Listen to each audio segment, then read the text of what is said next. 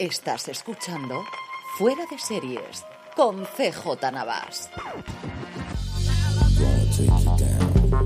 Bienvenidos a Streaming, el programa diario de Fuera de Series en el que un servidor, CJ Navas, te trae las principales noticias, trailers, estrenos y muchas cosas más del mundo de las series de televisión. Vamos adelante con el contenido del día, que hoy sobre todo lo que tenemos son trailers, uno importantísimo y dos que me han gustado mucho también, pero antes de todo ello, permitidme que dé las gracias a nuestro patrocinador de hoy, que es Aquarius. ¿Se te ocurre un plan mejor para este verano que recuperar tus planes y tus sueños? Pues retómalos con Aquarius, porque puedes ganar 250 euros cada día y un gran premio final de, ojo al aparato, 100.000 euros. Sí, sí, 100.000 euros brutos. Participar es tan fácil como tomarte un Aquarius. Solo tienes que entrar en somosdeaquarius.es y jugar formando verbos que empiecen con re. Reinténtalo las veces que quieras porque cada envase es una oportunidad de participar y ganar. Recupera eso que te mueve con Aquarius. Vamos ahora ya sí con las noticias. Quizás la más interesante es El Hijo Zurdo, la presentación de la nueva serie original de Movistar Plus, creada y dirigida por el guionista habitual de Alberto Rodríguez, Rafael Cobos. Cobos va a encargarse del guion y también de dirigir los primeros episodios de este thriller emocional que narra la crisis vital de una mujer agitada por los problemas de conducta de su hijo. María León será la protagonista de la serie que cuenta también en su reparto con Tamara Casellas, Hugo Wetzel, Numa Paredes y Germán Rueda. Sobre la serie, su creador Cobos ha remarcado que es la historia de una mujer Lola, que por haber sido madre ha sido relegada de la primera línea social y con el tiempo necesita reconstruir esa identidad perdida a través del amor a su hijo. El personaje de María León es de los más complejos que he escrito y María nos va a demostrar la riqueza de registros que tiene. De Movistar Plus a Apple TV Plus, que está muy tranquilo esta semana, pues nada, no quería noticias, dos de golpe. Una de ellas se llama Somos Valientes, se estrenará el 9 de septiembre y en la misma Hillary Clinton realizarán entrevistas a mujeres valientes que le inspiran, gente como Kim Kardashian, Goldie Hawn, Amy Schumer, Gloria Steinem, la doctora Jane Goodall o Megan Stallion y también Kate Hudson. Y la que desde luego es más interesante es Ferrari, la nueva serie inspirada en el libro Ferrari Rex de Luca de Monti, creada y escrita por Steven Knight, el responsable de sí y especialmente de Peaky Blinders. La serie está actualmente en producción en Roma, y nos acercará a la figura, obra y milagros del responsable, pues, de una de las marcas más conocidas y de las escuderías más conocidas también de Fórmula 1, como fue Enzo Ferrari. Y luego cuatro cositas rápidas de industrias. Por un lado, Vodafone incorpora por fin Disney Plus y vuelve a ser lo que siempre tuvo a Galac, el lugar donde podías encontrar todo el contenido de todas las plataformas en España excepto la serie de Movistar Plus, claro, evidentemente. Los estudios de la BBC que han anunciado que gracias a las coproducciones y a la venta de sus series a plataformas como Netflix han aumentado sus beneficios un 50%, llegando a la impresionante cifra de 226 millones de libras de beneficio, porque de ventas son 1.630 millones, que no está absolutamente, pero que absolutamente nada mal. Hablando de Netflix, por fin ha deshojado la margarita de a quién le iba a encargar o subcontratar toda la parte de los anuncios de su nuevo plan que pretenden inaugurar antes de final de año y finalmente ha sido Microsoft.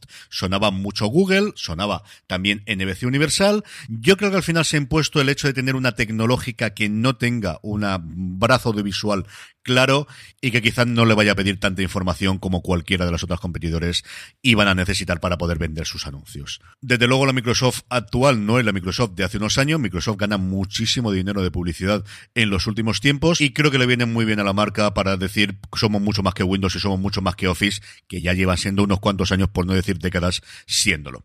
Y por último, una ronda de rumores de streaming combinada con deporte. Parece que solo quedan dos candidatos hacerse con el Sunday Ticket de la NFL, del fútbol americano. El paquete que engloba a todos los partidos que no son el que hacen el jueves por la noche, el domingo por la noche o el lunes por la noche, que van independientemente. Es decir, el grueso de la jornada de liga, por así decirlo. ¿Quién queda en la carrera? Apple y Amazon y parece ser que es Apple. El propio Godel, el comisionado de la NFL, comentaba como casi seguro que se lo venderían no para esta próxima temporada sino para la siguiente, que es cuando entraría en vigor este acuerdo a una plataforma de streaming que estaban contentos con que lo hacía ahora, que era el canal por satélite DirecTV, que de hecho la gente tenía el satélite solo por ver la NFL. Ya veremos qué futuro le queda a DirecTV cuando pierda estos derechos y al final las dos grandes tecnológicas que poco a poco están intentando comprar todos los derechos que vencen o todos los derechos que se renovan. De hecho, ya se empieza a rumorear que estas mismas dos plataformas se podrían pelear por comprar los derechos de la Champions League para Estados Unidos, que actualmente tiene CBS y Paramount Plus. Como venimos haciendo estos días, vamos a seguir con nuestro repaso poco a poco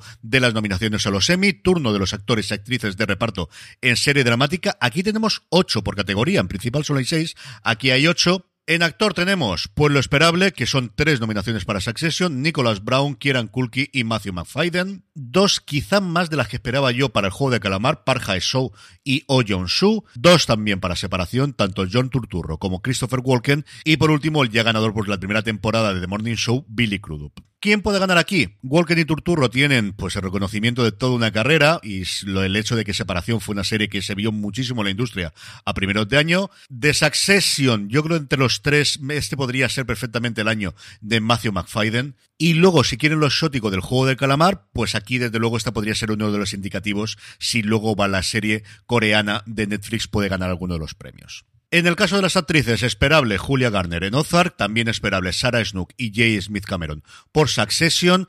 Yo creo que también esperable Sidney Sweeney por Euforia, que por fin la ha nominado. De hecho, tiene dos nominaciones, esta y por su papel también secundario en The Wild Lotus. Ho Jung por el juego de calamar, Patricia Arquette por separación, Cristina Ricci por Yellow Jackets y por fin, para tranquilidad de todos los críticos del mundo mundial, Ria Seahorn por Better Call Saul. Para aquellos que me digáis, ¿por qué nominan a Ria Seahorn como secundaria y no como principal cuando es un personaje principal? Me remito a lo que os comenté en el programa de ayer y es que esto al final no lo deciden los semis, sino las personas que se presentan. Seahorn va a tener a su favor el hecho de que sea la primera nominación y el hecho de que se esté emitiendo ahora la última temporada de Better Call Saul.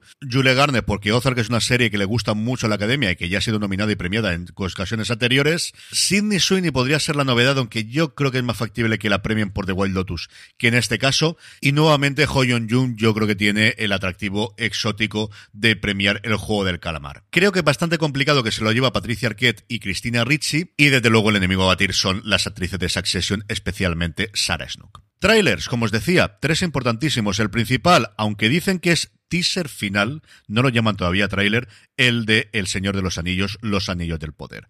Por fin vamos viendo un poquito más de los personajes, de los distintos reinos, de la situación que hay al principio de partida de la serie. Todo apunta a que nuestra entrada en este mundo van a ser no los hobbits, porque no existían, sino los pelosos, el nombre que reciben en español, los Harfoots en inglés, que son los antecesores, que son los antepasados de nuestros queridos hobbits.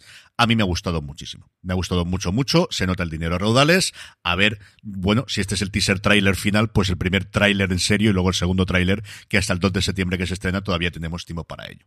El segundo tráiler es el de American Gigolo, la serie de Showtime que ha tenido todos los problemas del mundo mundial, incluidos despidos de showrunner cuando faltaban tres episodios por terminar, una cosa complicadísima. John Bernhan está, pues, magnífico como está últimamente, es uno de los actores actualmente más de moda en Hollywood y con toda la razón del mundo. La serie es una serie de Showtime que lo normal es que aquí nos llegase en Movistar Plus por el acuerdo que tiene con la cadena americana. Showtime está en este momento viendo si se integran sus contenidos dentro de Paramount Plus, así que igual esta es una de las que se reservan, si no entra el paraguas, como os digo, de ese acuerdo con eh, Movistar Plus, para cuando desembarque Sky Showtime, que ya va tardando a ver cuando tenemos fecha de esto de una puñetera vez. Y el último tráiler, El Paciente, la nueva serie de los creadores de The Americans para FX y para Hulu. Steve Carell interpreta a un psicólogo cuyo paciente, último paciente, es un asesino en serie, interpretado por Don Han Gleason, que lo secuestra porque él quiere dejar de matar a gente.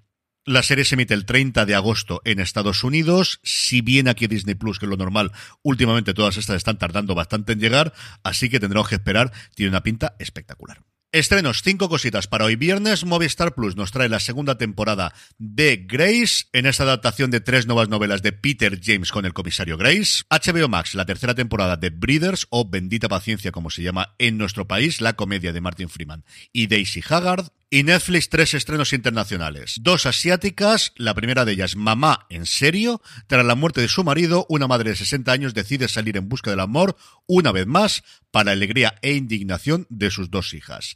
La otra se llama Segundas Nupcias y Anhelos, una divorciada planea su venganza contra la maquiavélica amante de su exmarido a través de una exclusiva agencia matrimonial al servicio de los más ricos. Y la tercera serie en discordia nos traslada a Nairobi, se llama Una reina en su tierra, una planificadora de eventos en Nairobi regresa a su pueblo tras 10 años fuera para enfrentarse a su pasado y a una empresa minera que amenaza con destruir su hogar. Y para el sábado dejamos los ensayos, la nueva gamberrada de Nathan Fielder después de Nathan for You, en el que con un equipo de construcción, una legión de actores y recursos aparentemente ilimitados, Fielder permite que la gente común se prepare para los momentos más importantes de su vida, ensayándolos en simulaciones cuidadosamente diseñadas por él mismo. Lo más raro que os vais a encontrar esta semana en televisión, así que echarle un ojo. Y terminamos con la buena noticia del día, y es que FX y Hulu han decidido renovar por una segunda temporada de Bear, una de las series de más éxito en este último mes en Estados Unidos, que cuenta el día a día de una cocina en Chicago, de un restaurante de sándwiches, estos típicos que vemos en las películas y en las series americanas, al que regresa después del fallecimiento del dueño, que es su hermano, Carmen Carmi Berzato, interpretado por Jeremy Allen White, que es tan maravilloso, el, actor durante tanto tiempo en Shameless, que es uno de los mejores cocineros del mundo que ha trabajado en sitios como Noma, ha trabajado internacionalmente en un montón de tres estrellas Michelin. La serie es absolutamente maravillosa, es una de mis series favoritas de este año. Ahora cuando en agosto haga mi top 10 de series a principios de lo que llevamos de, de turno, yo digo yo que estará muy muy arriba. Desgraciadamente, yo lo comentaba antes, estas series de FX en Hulu nos están llegando tarde aquí en España, a ver si no tardan demasiado, porque verdad que es una serie absoluta y totalmente maravillosa, que te pone de los nervios en mucho tiempo, pero si os gusta el mundo de la cocina profesional, de verdad que no os va a decepcionar. Es maravillosa de ver, apuntárosla,